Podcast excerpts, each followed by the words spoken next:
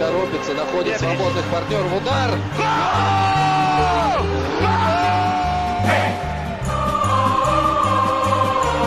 Russisch Brot, der Podcast zur Fußball-WM 2018. Von der Taz und Detektor FM. Wow. Eine Woche nur noch WM. Wir haben schon fast alles hinter uns. Es ist jetzt der Endspurt. Wenige Spiele und am Sonntag dann das Finale. Das bedeutet auch, vier europäische Mannschaften sind weiter. Ich spreche darüber mit Tobias Schulze von der Taz. Außerdem spreche ich mit ihm darüber, warum man bei dieser WM entgegen der Erwartungen oder entgegen auch von Ängsten noch gar nichts von Hooligans gehört hat und wo die abgeblieben sind. Mein Name ist Barbara Butcher und als allererstes hören wir bei uns im Podcast Russisch Brot, wie immer, einen Tagebucheintrag von Andreas Rüttenauer, der in der S-Bahn fast vom rechten Weg, also von seinem WM-Weg abgekommen ist. Warum? Das erzählt er uns selber. Von Moskau nach Djedowsk ich fahre mit der S-Bahn nach Djedowsk. In diesem 30.000 Einwohnerörtchen bereitet sich die belgische Nationalmannschaft auf ihr Halbfinale gegen Frankreich vor. In dem Örtchen deutet nichts, aber auch gar nichts darauf hin, dass sich gerade eine der stärksten Mannschaften dieses Turniers dort ihren letzten Schliff verpasst. Die Belgier trainieren hinter hohen Wellblechzäunen. Auch in der S-Bahn ist man weit weg von der FIFA Fußball-Weltmeisterschaft 2018. Dafür lerne ich ein wenig mehr über Russland kennen, mehr als vielleicht in so manch Reiseführer steht. Zunächst will mir einer einen Rucksack verkaufen, Original Schweizer Label, wie er meint, dafür ein wenig zu billig.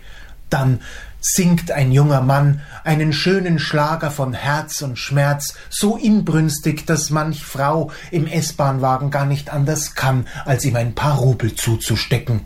Es wird gebettelt, ein Mann ohne Arme schleicht durch den Wagen und fordert ein paar Rubel, und gerade als man sich fragt, wie es wohl kommt, dass er keine Arme hat, betreten vier Männer in Camouflageuniform den S-Bahnwagen. Sie singen einen Schlager und machen darauf aufmerksam, dass sie Invaliden des Krieges sind. Jetzt weiß jeder, dass das WM-Land Russland ein Land ist, das sich im Kriegszustand befindet. Und gerade als man sich darüber Gedanken machen will, kommt einer, der verkauft original FIFA lizenzierte Bildchen von russischen Nationalspielern. Die WM hat mich wieder. Alles ist gut. Da wäre Andreas Rüttenauer ja fast von seinem WM-Weg abgekommen. Jetzt im Endsport sollte man das nicht machen, wenn man jetzt dran geblieben ist. Bis jetzt, dann sollte man auch dranbleiben. Es stehen nämlich tolle Halbfinals an. Frankreich ist weiter, England ist weiter, Belgien ist weiter und Kroatien. Vier europäische Mannschaften. Und beim Spiel Kroatien gegen Russland am Wochenende hatte man ja im Vorfeld schon diskutiert und vielleicht auch ein bisschen Ängste, ob es da eskalieren könnte. Es ist ruhig geblieben. Wo sind die Hooligans, die in Russland sonst eher laut als leise sind? Ich spreche mit Tobias Schulze von der Taz. Hi Tobias. Hallo, guten Morgen. Also als allererstes müssen wir auf jeden Fall über die Viertelfinals sprechen. Vier europäische Teams sind jetzt noch im Wettbewerb. Belgien hat gegen Brasilien gewonnen, 2 zu 1. Frankreich gegen Uruguay und England gegen Schweden. Russland dann das Nachsehen gehabt gegen Kroatien. Welches war so dein Spiel am Wochenende? Ähm, machen wir mal nach dem Ausschlussprinzip. Also Schweden, England, Uruguay, Frankreich fand ich jetzt beide nicht so besonders. Souveräne Sieger, aber nicht spektakulär. Ähm, Brasilien, Belgien, das habe ich leider nur nebenbei gesehen, so aus dem Augenwinkel. Das soll ja sehr spektakulär gewesen sein. Sah auch so aus aus dem Augenwinkel. Ähm, auch toll, dass da der, der Underdog gewonnen hat, aber mehr kann ich dazu leider auch nicht sagen. Äh, richtig toll fand ich aber Russland, Kroatien. Ich finde, das hatte alles, was ein Fußballspiel braucht. Ja, das war, das war schon relativ spannend. Ich habe Belgien, Brasilien gesehen und das war auch ein sehr schönes Spiel. Zwei Mannschaften, die einfach nach vorne spielen. Und ich muss ja wirklich gestehen, wir haben ja schon öfter jetzt über Neymar gesprochen. Er hat sich wirklich, ich muss es mal so sagen, den Arsch aufgerissen. Ja, lag, lag er gar nicht auf dem Boden rum, oder wie? Nee, sehr wenig. Und er hat wirklich erst jedes Mal wieder aufgestanden und ich finde, er hat sich im Gegensatz zu den anderen Spielen echt reingehängt. Ich war sehr positiv überrascht davon. Vielleicht hat unsere Kritik etwas gebracht. Vielleicht, aber ausgezahlt hat sich ja nicht für ihn. Nee, leider nicht. Aber das es war an sich so für den, für den Zuschauer ein sehr schönes Spiel, muss ich sagen. Ja, das glaube ich. Ja, Russland krass, stand ja kurz vor einer Sensation gegen Kroatien echt in der Verlängerung noch durchgehalten, dann Elfmeterschießen, das war, das war schon eine Zitterpartie, das war echt mega spannend, auch wenn man jetzt weder Russland noch Kroatien-Fan ist, fand ich. Findest du, Kroatien hat dann am Ende verdient gewonnen oder hätte, hätte man es dann den Russen so als Gastgeber schon auch gewünscht? Also den, den Tick besser waren die Kroaten schon, aber ähm, äh, klar, die Russen, das, das war die bessere Geschichte. Ne? Der Gastgeber, dem eigentlich keiner was zugetraut hat, die ja schon wirklich lange nichts gerissen haben, ähm, die dann so super ins Turnier gestartet sind, auch so eine, so eine kleine Euphorie dort im Land ausgelöst haben. Ähm, ja, die mit dem Viertelfinale schon viel weiter waren, als alle gedacht haben. Ähm, und die dann ja auch ein super Spiel hingelegt haben. Ja, die, die sich schon schwer getan haben, aber zurückgekommen sind, dann Ausgleich in der, in der Nachspielzeit, in der zweiten Hälfte der Nachspielzeit. Ähm, das ist einfach eine super Geschichte. Und dass sie dann im Elfmeterschießen so kläglich verloren haben, weil sie ja zum Teil wirklich sehr, sehr schlecht geschossen haben, das macht die Geschichte fast noch besser, weil dadurch wurde es erst so richtig tragisch. Ja, das war bitter. Das war bitter anzuschauen. Es war traurig. Ja, aber auch verdient ein Stück weit Kroatien weiter. Ähm man hat ja im Vorfeld zu, gerade zu diesem Spiel Russland-Kroatien auch so ein bisschen an die Fans gedacht, an so eine Ultraszene. Beide Mannschaften beziehungsweise beide Länder sind auch dafür bekannt, Fans zu haben, die man jetzt nicht direkt als pazifistisch bezeichnen würde, vielleicht. Mhm. Ähm, Im Vorfeld gab es dann vielleicht auch ein bisschen Angst, dass es da zu Krawallen kommen könnte, aber es ist relativ ruhig geblieben, oder? Äh, ja, total. Also bei dem Spiel, aber auch schon die ganze WM. Ich habe da gestern mal nachgeschaut, ob eigentlich irgendwann mal was passiert ist, irgendwo mal Ausschreitungen. Das Einzige, was ich gefunden habe, war ein Video von, ich glaube, Argentinien, Kroatien war das in der Vorrunde, ähm, wo es eine kleine Prügelei gab am, am Rand vom Block, wo jemand auf dem Boden lag und eingetreten wurde. Aber das, das war auch schon alles. Und so richtig Ausschreitungen gab es überhaupt nicht bei dieser WM, obwohl, ja, obwohl es ja viele vorher befürchtet hatten. Ähm, obwohl es ja irgendwie auch naheliegend war, bei, bei all dem, was man kennt von den, von den russischen Fans, russischen Hooligans, die ja zum Teil wirklich krass drauf sind. Ähm, da gibt es ja auch Geschichten von Europapokalspielen, wenn da westeuropäische Teams nach Russland fahren. Ähm, deren Fans haben ja oft richtig Probleme bekommen dort mit den Anhängern. Ähm, also, dass dort bisher nichts passiert ist und ich denke mal auch nicht mehr passieren wird, äh, finde ich schon ein bisschen überraschend. Man weiß das ja auch nicht so richtig. Wir haben letzte Woche oder vorletzte Woche, ich weiß nicht, ob es Doris Abkrab war oder Barbara Oertel von euch von der Taz gesprochen mhm. und die meinten, man bekommt ja halt auch einfach nicht alles mit. Deswegen sitzt man auch hier und weiß nicht, ähm, haben wir es nicht mitbekommen oder ist es wirklich auch so ruhig geblieben? Ja gut, also wenn, wenn sich vielleicht da zwei Hooligan-Gruppen irgendwo im Wald getroffen haben und sich so, so abseits von allem verabredet haben, das könnte dann natürlich schon sein, dass man davon echt gar nichts mitbekommt. Ähm, aber normalerweise, wenn etwas passiert bei so großen Turnieren, dann ist das ja wie am Nachmittag vor den Spielen oder am Abend nach den Spielen in den Innenstädten, wo sich die Fans versammeln, wo auch Alkohol im Spiel ist vielleicht. Ähm, so wie bei der EM vor zwei Jahren in, in Marseille war es, glaube ich, äh, als, als da Russland und Engländer aneinander geraten sind.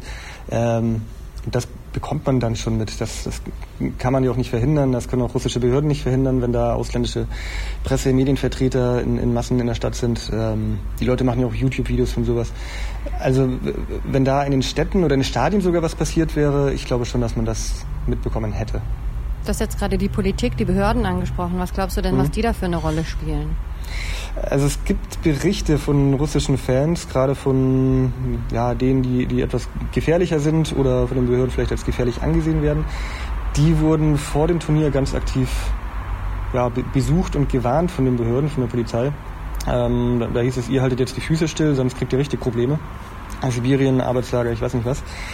Ähm, ja, das sind so, in, in Deutschland gibt es sowas auch, das nennt sich Gefährderansprachen, dass vor Turnieren, vor wichtigen Ereignissen die Polizei zu, zu bekannten Sportgewalttätern geht und sagt, passt auf, wir haben euch im Blick. Ähm, und in Russland, könnte ich mir vorstellen, sind so Warnungen noch mal ein bisschen effektiver, weil ja, das, was da an Strafen droht, einfach ein bisschen, ein bisschen härter ist. Mit Nachdruck. Ähm, ja, genau. Ich habe auch gelesen, dass eben einer von, von diesen Hooligans, ähm, die in Russland so bekannt sind, sich so geäußert hat, erst jetzt erstmal im Urlaub. Also man munkelt ja, dass ähm, die sich nicht viel gefallen lassen, aber dass sie sich dann letztendlich mit Putin auch nicht anlegen wollen. Also da, da schrecken sie dann doch zu, genau, li lieber rausfahren auf die Datscha, aufs Land, ähm, das bevorzugen die wohl.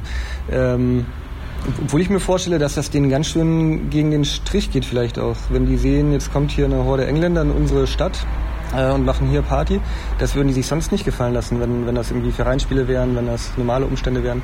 Ähm, und ich könnte mir vorstellen, so ganz leicht fällt das denen da nicht, die Füße stillzuhalten. Bisher war es ruhig. Wir werden jetzt die letzte Woche sehen. Es ist nämlich schon die letzte Woche der WM. Bist du traurig? Ja, schon. Also eigentlich ist jetzt ja schon vorbei. Für die letzte Woche, das, das ist ja gar nicht mehr richtig WM, nicht mehr richtig Fußball. Das plätschert noch, vier, noch so ein bisschen vor sich hin. Ja, nur noch vier Spiele, zwischendurch spielfrei, keine Spiele mehr am Nachmittag, das finde ich ja traurig. Man kann bei der Arbeit nicht mehr Fußball schauen. ähm, ja, im Grunde, im Grunde ist es jetzt vorbei. Schon ein bisschen schade. Wie war es bisher für dich? Äh, ich ich fand es toll. Ich fand, es waren ähm, überraschend viele gute Spiele dabei, schöne Tore, wirklich schöner Fußball. Ähm, und ich finde vor allem toll, dass, dass es so viele Überraschungen gab. Ähm, ja, nicht Ronaldo, nicht Messi, nicht Deutschland, nicht Spanien äh, entscheiden das Ganze, sondern ja, es sind jetzt vier Teams im Halbfinale, mit denen man so vielleicht nicht unbedingt gerechnet hätte. Das finde ich schon gut. Was war für, für, dich so der schönste Moment? Also ich habe mich jedes Mal gefreut, zum Beispiel, wenn ich habe viele England-Spiele gesehen. Ich habe von Anfang an eigentlich auch so ein bisschen Auge auf Frankreich geworfen, aber die Spiele habe ich irgendwie nie erwischt. Und ähm, jetzt bin ich irgendwie so ein bisschen England-Fan geworden. Habe mich jedes Mal gefreut, wenn die weitergekommen sind. Mir hat das Spielsystem gefallen, mir hat der Bock, den die hatten, das hat mir einfach mhm. richtig gefallen. Das war für mich so meine Überraschung. Was waren für dich so die schönsten Momente dieser WM? Ähm, da fallen mir zwei ein spontan. Ähm, zum ersten, auch wenn es jetzt schon lange her ist, das Tor von Toni Kroos gegen, gegen wen war es? Gegen Schweden? Ja, genau, mhm. gegen Schweden, der ja. Freistoß. Ähm, das habe ich mir danach in der Nacht noch 30 Mal angeschaut, weil das so ein schönes Tor war. Ähm, ja, und schade drum, dass das dann so wertlos geworden ist mit dem nächsten Spiel, mit dem Ausscheiden. Aber das Tor, ähm, also für Deutschland, die WM war scheiße, aber dieses Tor, das war großartig. Ähm, und das andere ist noch ein Tor, nämlich das von Benjamin Pavard von Frankreich. Ähm, dieser Fernschuss von der von hinterm Strafraum, der so schön im Bogen ins Tor geflogen ist. Mhm. Ähm, erstens auch super Tor. Zweitens, äh, da bin ich jetzt ein bisschen egoistisch. Ich bin ja VfB Stuttgart-Fan und Pavard spielt beim VfB und ich glaube, der wurde damit gleich mal 20 Millionen Euro teurer. Der VfB wird jetzt richtig abkassieren. Zugewinn für Stuttgart. Genau. Wir gönnen es den Stuttgartern. Ich komme ja auch aus der Ecke und ich kann das Stuttgart sehr gut gönnen. Das ist schön, ja. Aber äh, du hast jetzt gerade Deutschland schon angesprochen, ähm, im gleichen Atemzug vielleicht auch mit der traurigste Moment. Oder, oder bist du gar nicht so WM, da muss ich Deutschland-Fan sein. Also ich muss ganz ehrlich sagen, ich war schon, ich saß schon vorm Fernseher. Ich habe dann auch, glaube ich, schon ab der 70. nicht mehr dran geglaubt, dass es nochmal was wird. Ich habe mich mhm. richtig geärgert. Ich war sauer, ich war traurig, ich war enttäuscht. Ich, ich war emotional. Äh, ich, ich nur so halb. Ähm bei mir geht es so immer vor großen Turnieren. Ich bin mir nicht ganz sicher, soll ich jetzt für Deutschland sein oder gegen Deutschland? Weil emotional irgendwie ja schon, wenn man ist doch schon immer für Deutschland. Andererseits politisch, wenn man sieht, dass dann so ein, so ein Deutschland-Mob durch die Straßen zieht, wenn, wenn Deutschland gewinnt, finde ich auch immer komisch. Deswegen bin ich mir da vor den Turnieren immer unsicher. Ähm, dann ist es meistens so, dass ich in der Vorrunde gegen Deutschland bin und dann ab den K.O.-Spielen für Deutschland weil ich es dann nicht mehr, nicht mehr durchhalte, gegen sie zu sein. Ähm, und vor dem Problem stand ich dann diesmal gar nicht weil es dann schon vorbei war. Ich, ich war am Ende ein bisschen, habe ich dann doch für Deutschland gehofft, muss ich gestehen. Aber ich, ich habe es dann auch, ich habe es überlebt, dass sie ausgeschieden sind. Ja, ich habe es auch gerade so überlebt. Das ist gut, das freut mich. Jetzt haben wir aber sehr schöne Halbfinals vor uns. Frankreich, mhm. Belgien, Kroatien, England. Du darfst dir eins von beiden aussuchen, was wir tippen. Uff, äh, ich, ich, bin ja ein miserabler Tipper, aber nehmen wir Kroatien, England, das ist einfacher. Also du hast hier überhaupt keinen Druck, weil bisher haben wir im Podcast so schlecht getippt, dass es fast nur besser werden kann oder du dich einfach mit allen anderen einreißt. Ja, das ist die Taz-Kompetenz. Die Taz-Kompetenz und die ja. Detektor-Kompetenz. Genau. Nicht vorhanden. Mhm. Kroatien, England hast du dir ausgesucht. Genau. Und was ist dein Tipp? Äh, England gewinnt, weil ja, die sind bisher einfach souveräner aufgetreten, haben ihre Spiele souveräner gewonnen. Ähm, und die müssten ein bisschen fitter sein. Die Kroaten jetzt zweimal hintereinander in die Verlängerung ähm, die Engländer beim letzten Spiel nur 90 Minuten. Da sind die ja, vielleicht noch ein bisschen fitter und deswegen glaube ich, England könnte ins Finale kommen. Und ja, wäre denen ja auch zu gönnen. Das erste Mal seit 66, glaube ich. Ja, England gewinnt. Wie viel? 3 zu 1. Ich glaube auch, dass England gewinnt, auch weil meine England-Euphorie einfach inzwischen da ist. Und ähm, Ich würde die gerne im Finale sehen, auf jeden Fall. Deshalb gewinnen die, ich glaube, 2-0. Ich danke dir fürs Gespräch und dann Ja, freuen dir. wir uns auf hoffentlich wunderschöne Halbfinals. Viele Grüße nach Berlin. Ja, danke.